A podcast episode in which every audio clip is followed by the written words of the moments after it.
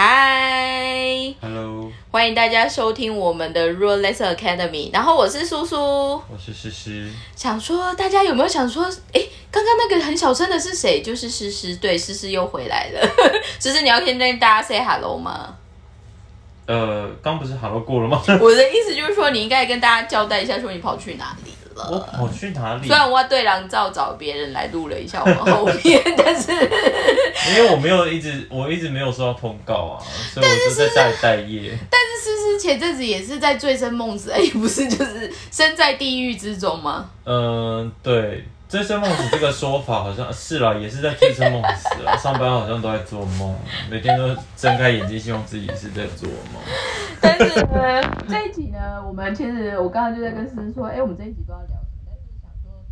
其实我们接下来会进入到第四季，所以我们已经熬过了三季，不知道大家听的感觉怎么样？其实陆陆续续还是有人来跟我们小小互动。哦，那你觉得比较有趣的互动？我觉得比较有趣的互动就是突呃。有一个应该是在你的幸福企业当办事的人，然后他反正他至少也没有注意到我们。可是有一次我们可能在大聊特聊前幸福企业的时候，他就说其实我就是幸福企业里面的人这样。哦。所以他就突然来，他就说我我跟我跟诗诗，我跟诗诗应该就是算没有直接碰到的同事这样。他觉得还不错，可是他最近我我有在关注他那个 Facebook 上面，因为他是版型嘛，然后。他那天就有一个感想，就是在说，他终于发现他们公司比起版型的美丽，或者就是嗯呃更优化这件事情，他们更控制怎么样做成本控管这件事情。啊，那当然了，因为你有的版也是就是可以往打成一个比较就是在比较有力车款的，可以比较效果那种版型啊什么的。所以这个我反而想快速下来说，因为其实你以前就是也算有。这个东西，当你在做业务报价，或者是要去更优化这件事情，你觉得会是加分还是减分？呃，我觉得没有差，但是唯一就是啊，不过我觉得其实也是啊，因为其实以前在画图的比较多是手画板，然后所以你在那种小部工坊会有感觉到差异，人家讲的事情。听得懂，或是这个板这边应该要怎么样，这边应该要怎么样，这个曲线应该要长再怎么样一点之类的。是，但是因为如果是在呃这种比较是大量生产，就是都是因为你不管是大量小量嘛，你只要是丢到工厂去生产，它的那个工业化的这个前提在那边的话，其实你的知识能够发挥的范围就很很窄。因为就是，除非说你是真的那种完全完全不懂衣服的业，那当然就另当别论嘛。但是对，但是但是对啊，就其实工业需求还是会有一点不一样。原来如此，那你觉得你算有调试好在做工美丽这件事情，还有跟大量工业生产之间的那个 struggling 的感觉吗？呃。毕竟我们只是业务嘛，这就是说我们也是就客人 OK，我们都 OK 啊，我们 就是服务客人。这里面我就在讨论，其实我们现在在一个很特别的空间，这边其实算是日本的，硬要说的话，应该算网咖的概念吧。嗯，就他们会做一些羞羞的事。你不要这么说，人家会觉得我们在干什么奇怪。简单来说，我们现在在日本，其实这个也很好玩，因为。他的母公司就是青山西服的那个集团。那我们现在在的地方其实叫快活俱乐部，开一个字。那它的快活的来源其实来自于，就是希望大家很开 d i 就是舒适的生活的一个 refresh 的地方。那为什么他们会投资这样子的空间？其实是因为青山西服有很大的 user 都是沙拉利嘛，就是我们做上班族。那他们可能很理解上班族需要有一个。换气的地方，再加上青山西服很聪明的是，他们在很早之前其实就有很多店面的优势。那他们的店铺开发部好像在过去大概三到五年，也发现西装的这一个需求虽然越来越少，可是所谓的上班族的那一个想要放松的那一个感觉，其实一直都有在。可是他们现在更聪明的是，他们往所谓的家庭课走。所以我刚刚就有跟开玩笑说，他们这边很妙的是，你这样进来，我不太清楚，因为我以前的确为了抢辅大的课，然后我们会去网咖抢，就有一次有去网咖，那时候好像电脑有什么问题，可是我那时候对于呃台湾的网咖印象其实比较没那么好，就很暗，然后还有可能烟味很重，然后周遭可能就是那种在做一些奇奇妙妙事情的人们这样，然后他说呢？就可能就是在打电动，或者就是在做那种很奇怪的聊天室还是什么的，就很像你在看 BBS PPT 的那一种哦，因为有黑底绿字的那一种，你知道吗？我真的也讲不出来，但我知道有一个游戏是要以前是要用那个用杂志的。哦，真的吗？我对不是很清楚。对对对对，就它不是以前是那个就天堂嘛，然后有一种是要一直打字丢指令的、那种哦，最早的游戏。所以就是那个，所以你就会觉得那边人好像有点微妙，再加上很多气味，但我以前是网咖挂的，真的假的？嗯，就是高中会翘课去，下午就翻墙出去打网咖那种。所以才去正大阿语系 如果没有去的话，可能就是正大外文还是正大新闻这样子。如果有去，可能就会落榜吧。毕竟学校教育，但是相反，那你反而觉得跟以前在台我先，我湾，先，我先对那有在听这个频道的中学老师说声道歉，我我只是一个无心的。少在那边，但是这我们等一下再撇开讲。但是我突然想到，就是说，因为反而你是有真的实际过使用过台湾网咖这个东西，那你觉得它跟台湾网，我们现在这个环境跟台湾网咖有什么很大的差异吗？这个环境跟台湾的网咖，就是台湾网咖比较没有办法让你做羞羞的事情啊，而且，我而且先等一下，我我们先说明一下为什么那个思思会讲到羞羞的事，因为它就是一个独立的空间，对然后空间也很窄，然后刚好我们我们现在用的就是大概算一般，所以可以塞到两个人。这边就是比较像 U 单人 YouTube 啊，比较像那个 N 台湾的 MTV 电影馆。哎、我们会不会这样一讲就带动以后台湾就是疫情一开放，大家就全部冲来这边做体验？做羞羞的事。没有我的意思，但是其实它里面啊，它还有特殊特殊设备可以唱卡拉 OK，只是你要另外先预定。哦是哦，它有卡拉 OK 房，哦，然后他现在很哦我我房我们现在是我们我们就没有唱卡拉 OK，而且那个要先预约。只是我们现在在的这个环境比较特殊，是因为我们算是在他们市市中心的店，嗯所以它其实就是藏身在有点像办公大楼，然后就是比较 simple。可是我后、我刚不是说，因为他们现在去 invest 供家庭课，然后他们就做很多路面店，可能就在国道两侧，然后大家就可以开车就进去，然后就进进去这个使用。那他们做的那种路面店很多，在这一两哎，应该是特别是今年，然后在暑假前后，他们其实做电视 PR 的一些特特殊节目的时候，其实就发现有很多家庭课，而且快活很猛的是，他其实反而如果你的小朋友是十岁以下嘛，就不用钱。嗯，可是他们一样可以用 drinking bar，还是像我刚刚说的像 ice cream 还是什么，然后路面店甚至于很像 KTV，你可以点食物，所以有咖喱饭还是什么，就其实很妙。我觉得，可是从这个我其实很有感的，就是说，大家其实会越来越发现，其实日本的生活条件或者是日本小资的这一种。我必须说，应该是商机，可是某方面你就会发现，日本其实好像真的薪水不高，所以就是能做的一些休闲娱乐选择也会越来就是越狭隘这样。嗯，可是我我我我唯一只是可有一点 confused 是说，是。如果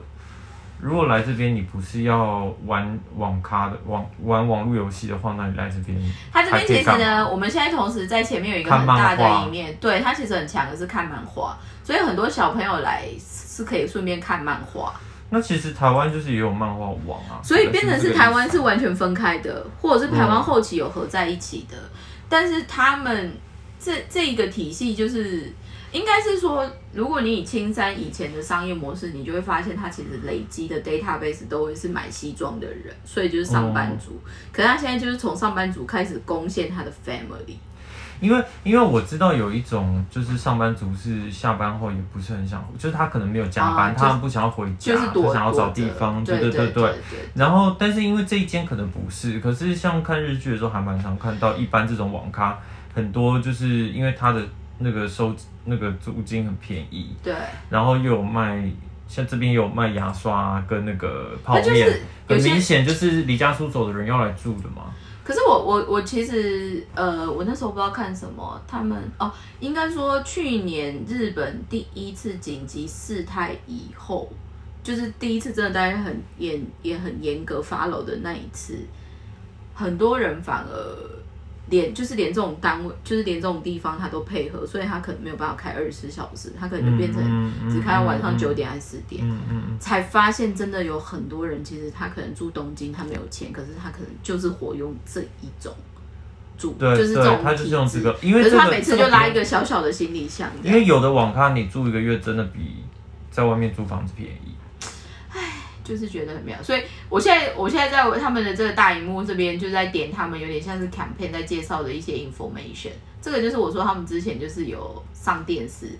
然后他们其实就有所谓 family room 跟所谓的卡拉 OK 的这一个的照片，现在其实我们也就是看得到。那它后面其实还有结合就是健身房，嗯，所以应该是说我在看到他们的商业模式，我觉得很好。可是我反而觉得这个反而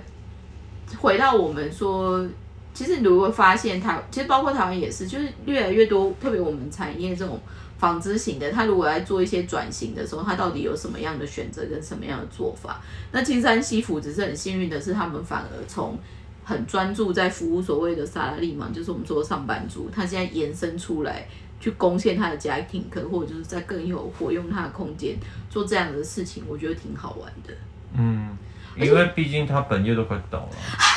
其实它大幅降低，可是青山西府这一次的东京奥运也算是主要的供应商，嗯，就是日本选手团都是穿他们的那个嘛，只是嗯我看他们可能这一两年财报不太好，所以他们关的店也关非常多，嗯，但是一直有在说，因为他们在很多郊外店、路面店的那一个所有权其实是他们自己本身的房子，所以他们现在其实也就是可能就改成做快活 club，嗯，或者是改做什么东西。那这样子的转投资或者转发展，我觉得也是台湾可能比较少见，但是我觉得日本看比较有趣的例子这样子。那话再拉回来，就是说，话说我们这一集呢，原则上有点像是杂谈，因为我想说要把它做番外篇这样。但是相反的，诗诗算第二学期开始了嘛？嗯，话说诗诗前阵子虽然我没有 cue 他，他在忙什么？那时候你已经开学了嘛？你哪一阵子到哪一阵子是放学，就是放假中？我好像是九月初开学的，所以你们暑假啊九月是、中你们你们暑假 都忘记是六月开始吗？暑假是暑假是七月底、哦那最后一比较天，短所以只有八月八月没有什么事情，然后九月初也没有什么事情。但是话是这样说，但我积了很多，因为积了很多是什因为我积了很多工作没有做嘛，为了要准备期末考。啊，然后，所以整个八月再加上又是旺季，然后反正就很多问题，就整个人呈现一个波罗波罗，就是自己不知道在干嘛的状态。诗诗其实现在在面临他人生一个很大的关卡，因为他同时要做很多 作业以外，还有做很多工作以外，还有做很多希望转换人生跑道的事情。对啊，就像我现在我偷偷发作，是因为我前阵子每天真的只睡三四个小时这样。但是，而且我觉得，就是你年轻的时候，你还可以再就是撑一点。现在已经三十六岁，真的 就是连续两天，第三天你就会你说不睡觉这件事情吗？还是睡对很少这件事，情？就睡很少啊。就是你连续两天、两三点睡之后，第三天你就会不行，我回家就要睡觉之类的，就这种，所以作息就有点颠倒啊。话说啊，我们后来其实有请的特别来宾们来跟我们分享，然后嗯有一个是从美国念回来的，然后有一个是反而是远端在德国跟我们就是做互动的，嗯，算是小粉丝这样。但你应该都还没有空听吧？我有听小龙，是不是？阿龙啦，哦，阿龙，不好意思啊。那你听阿龙那一集有什么感觉？话说收音是不是很弱？因为我们真的是远端录，但是我想说是不是很吃力？呃，我觉得其实我觉得他很有勇气，因为就是 我当然我自己没有把就是那个在有勇服装，气的意思是，因为我没有把服装本业这件事情做的很就是念得很很完整，因为嗯。我有一点像是中途就啊算了，我不想要再念做服装这件事情。对，然后回来之后，其实什么东西都就做一半做一半那种感觉，所以最后当然就只能做业务嘛，因为业务就是 什么都，但就略懂越懂，但什么都不懂，就很适合。撒野，但是，对啊，所以我就听到他虽然说他不是真的在设计或者在呃嗯打扮，但是他是自己有一个，他就是真的喜定做的欢，公司所以他就转来嗯做这件事情。对啊，我就觉得哇很有勇气，很佩服他，然后觉得希望他的才希望他的公司可以长长久久。你这样其实顺便让我们顺便可以置入性形象，因为我们接下来在布料方舟阿龙，还有就是跟我们的神秘小帮手，我们会做新的曝光活动。嗯，然后德国的粉丝我还没有听完，下次再让我。德国粉丝很妙，好而且我觉得你可以听，因为他本身也是读书人，他大学反而是是念台大中文系的。哦，那就是已经是人中之龙凤了，没什么好来跟我们聊的。我不是跟你讲那个有一个，什么叫隆重？我现在在大学有一个大学部的，然后就说很想要来我公司，然后哦，你刚刚跟我说的那个，对对对对，然后他说他已经重点是啊，他已经想了两年了，他真的很想哎、他真的很想，然后他就他就说他好像什么拿到另外一间公司的内定，然后问我说要不要推掉他，然后来我们公司这样。嗯，然后我就真的是发超级长的文章，我就说，请你相信，我是说那个纺织产业其实很低哦，工时很长哦。你今天是完全想要打你有飞他的念头就对啊，我说你如果你如果不怕不怕苦不怕难，不怕苦不怕那你为什么不去半导体呢？半导体也很苦也很难，但赚比较多、啊。日本人吧？他是日本人，对啊，日本，嗯，这这个我其实要拉回说一个，我后来觉得蛮羡慕，或者就是我觉得挺有感的一件事情，就是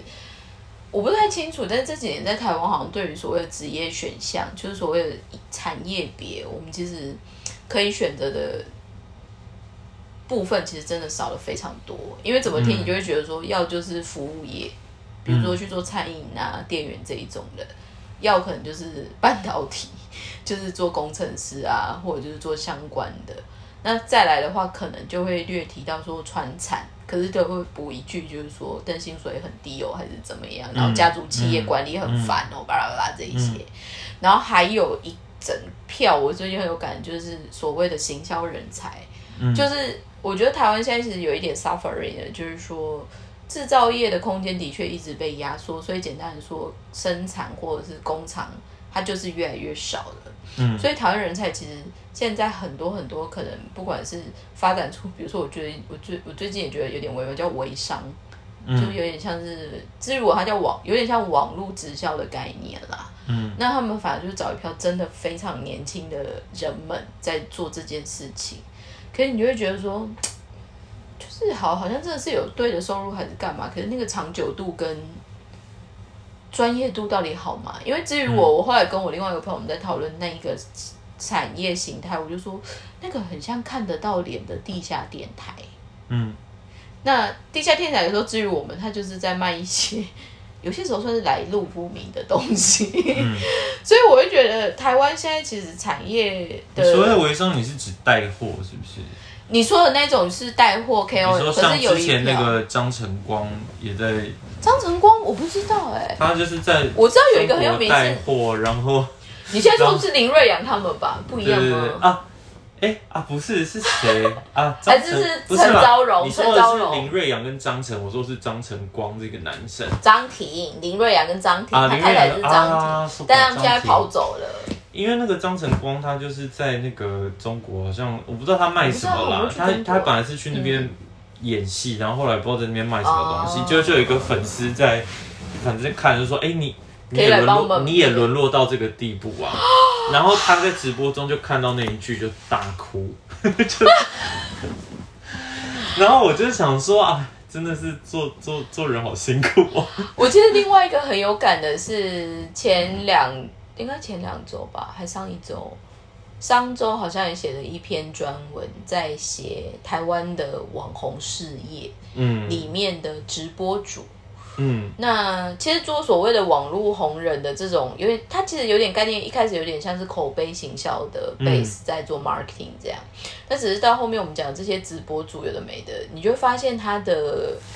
风格跟调性其实非常参差不齐。然后就会开玩笑，我就说有点像地下天台或者是夜市叫卖那种，就是你会发现它的感觉或者就是一些定位会比较特殊。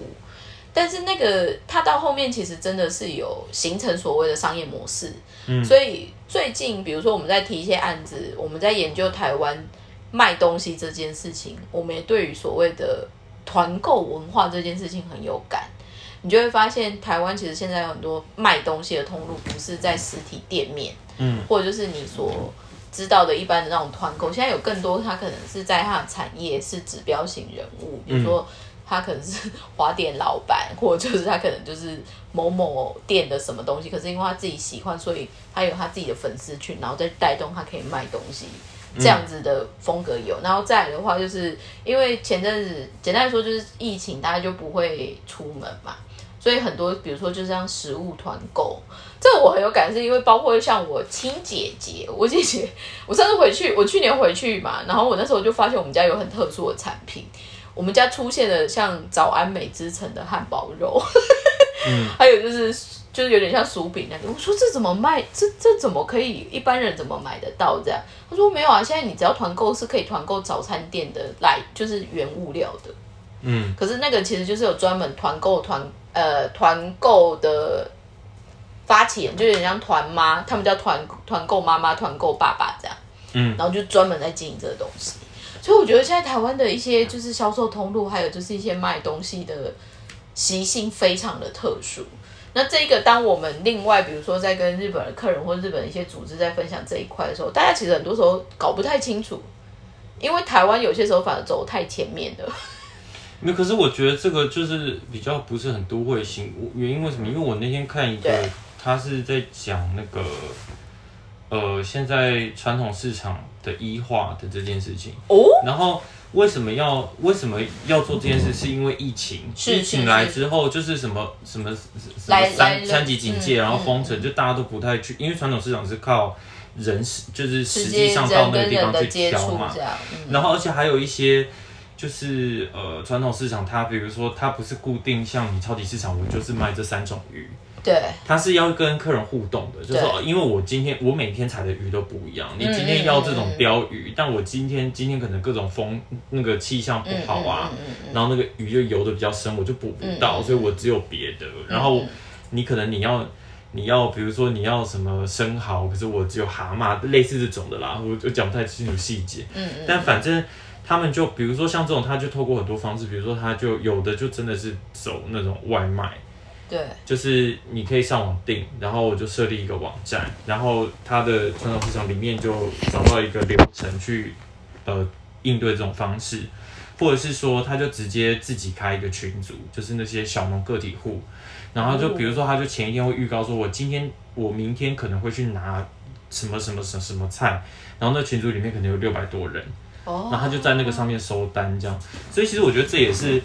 就是有点像直播带货的这种变形。其实，其实我觉得它可以细分，就是说，因为直播带货有很多，我必须坦白说，有一些人操作模式有点像是比较偏新三色，就比如说穿很辣，然后他可能是在卖海鲜什么的，可是嗯他其实就是在吸引一个注意。对，可是我觉得但是也有，回到你刚刚说的那一种，它可能原则上是出发自这个，其实就是我们现在在做这个产业困扰的地方。所以刚好有人懂得用这样子的数位工具或这样子的号召法，它反而变成是一个好的互动模式。对，因为我觉得这个其实就是那个，其因为其实我最近正好在学校也在读类似的 case，、嗯就是其实有一个很重要的点是，消费者是希望被专家说服的，嗯嗯所以你今天如果只是一个网红的话，嗯，你要怎么样？除非说他一直谈的那个话题都跟他带的货是有相关，不然他今天卖手表，明天卖房子，大家会觉得他很跳就有点动。错乱了。对，嗯但是像像刚刚讲的这些传统市场的这些，可能阿真的是阿姨叔伯，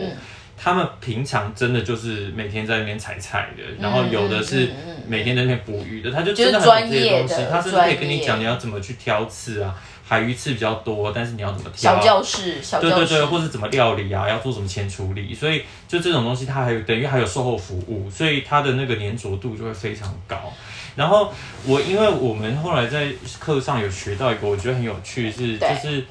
呃，美国的电玩有用一个销售是找那个呃，就是因为你知道玩游戏对，会有很多那个直播主，嗯，听我一直搞不清楚为什么，但是好像很多，对，就是其实你它是有点像情境说明不常玩游戏的人会有点不解，因为他们是真的就是播他玩游戏，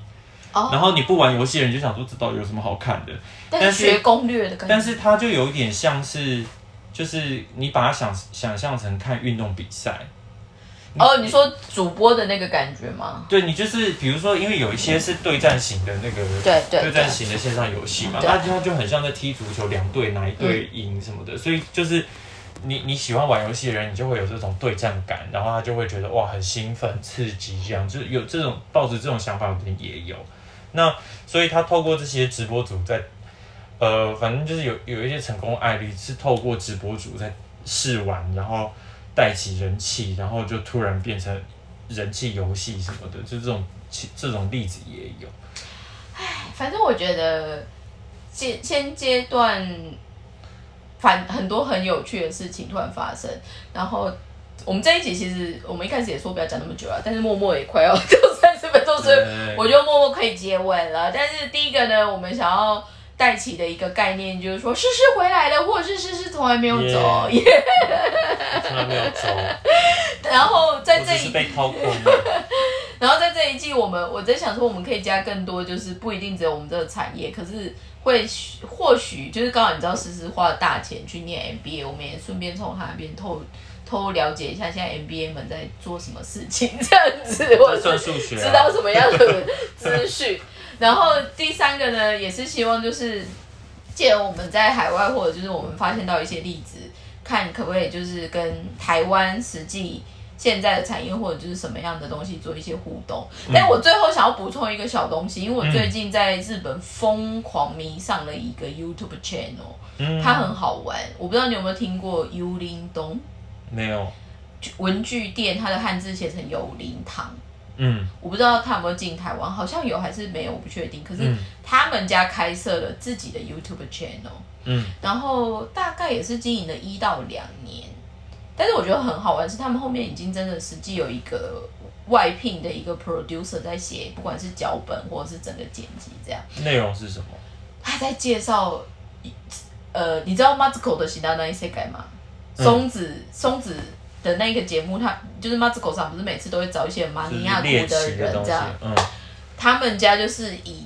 文具店的人才会知道的情报去嗯做那个东西，然后里面就是请他们家的文具的 buyer 啊，然后攻读生啊，然后我有一集我觉得印象非常深刻的是。因为他真的就是他也是百年老店，他 original from Yokohama、就是横滨，然后他们已经一百一十一年，所以他们有很多其实就是那种非常传统的文具店该有的那个样子，他们也都有。那可是他们真的会想知道吗？我跟你讲，超有趣，嗯，他写的非常的有趣，而且哦他写到，因为我真的太喜欢，我就是找了一个礼拜，我把它整全部看完，非常的精彩。嗯然后他甚至于就是，比如说他很猛，他有一集叫做就是原子笔的对决，然后他就找三菱、三菱体系跟 Pilot 体系，就是两大体系的笔，直接在那边做现场实测这样，然后最后问完之后就说，就是连线厂商问他们说，那你们家到底有什么卖点？所以它其实变成是帮文具业界找不同的曝光的方式。嗯。可是他加上所谓素人，就是我就不是我就不懂文具，可是连我这个不懂文具，我就说他们他们家的那个构思，他们家的那个一直有一个吐槽的角色，就是不懂文具的那个角色，他其实是用一个很大只的猫头鹰玩偶，它其实就偶就是有点像超偶式的概念在做那个剪接，这样、非常有意思，而且后面只要他们推什么。基本上就是都会卖光，所以有一集其实专门做，因为他们有一集刚好是那个 k e a 卖，就是公司在清库存怎么样，所以他们有一集那一集的 title 其实叫什么？你所想象不到的高级文具的世界，可简单来说就是他们里面嗯。单价很高卖不掉的东西，但是那个播出之后两周内都卖光了。那我觉得今天要给听我们番外篇的听众一个很大礼物，就是，所以你看完那个频道的结论是要买 Pilot 的笔还是三菱的笔呢？它其实很好玩的说，它有一个它叫什么？Jedo Sto 诶 Jedo Stolim，就是全日本卖到最飞的是三菱的那个 Jedo Stolim，哦，但是他们有分，如果你是零点，你如果你是零零七，就是它不是有分细度粗度那个吗？对对对对，如果你是零点零七的，应该是拍呃，就是三菱赏是最强的。可是如果你是零点零五的黑色，嗯反而是另外一个拍罗赏比较强，哦，在颜色还有就是书写度什么。所以它的分析哦，其实、所以要用粗细去分。对，然后还有手感，而且他们还有介绍玻璃笔的世界，就玻璃沾墨水这样子。嗯嗯嗯，所以那个东西很有意思。可是我在那个很有感的是后面其实他们找了一些非常稀奇古怪的 maker 来上那个节目，然后我们甚至有找专门在做地球仪的厂商嗯嗯，来介绍说他们家地球仪有什么不一样。可是现在地球仪已经有做到，如果你结合阿普里，你是可以用三 D VR 的概念在看地球仪。嗯嗯嗯，所以就是我觉得很好玩。然后回到你刚刚说的，不管是各个业界，当你知道说你有一些要做突破，但是你如果用一些对的数位工具或对的传播管道，嗯它其实会带来至少像我这种从来不碰文具的人，可是我都会觉得它好像很好玩。嗯这个其实就是我觉得每个产业活下去的重点是在于你有没有让人家觉得有趣，跟人家要不要需要你。嗯才会是最大的存在能力吧。嗯，好像很有意义的要做结尾了，你觉得时间差不多了？思思有什么要分享的觉得可以做结尾。没有，我只是 那你要去买那个 Jedo Story 吗？嗯，我想要重复，就是那个刚刚在节目中有提到，如果现在还没有决定人生方向的人的话，建议不要 放弃耶，放弃。半导体，好了，我我们我们之后可以播几节的，因为我觉得最近台湾办的一些事情，我也是觉得，嗯，就是我们都变成一个被纯粹消耗的产业，不是很好。嗯嗯，但是我们这一集就是先这样快快的带回，就是说其实诗诗一直都在，但是我换我这一集的标题我已经想好，我要写呃什么狮王荣誉回归。我转职成功，我会再跟你分享。好哦，然后谢谢大家今天的收听，我这边是 Rolex Academy。然后呢，虽然不知道会不会以后听的不会只有我们这个产业还是怎么样，但是还是希望说，大家如果听我们这个产业，都会觉得，哎，在你所身处的那个产业做的这些事情，其实还是很多小乐子，也是有很多有趣的小发现这样子。嗯那也期待就是新的一季开始有更多人跟我们互动这样。对啊，好哦，那大家回来收听我们哦，拜拜拜拜。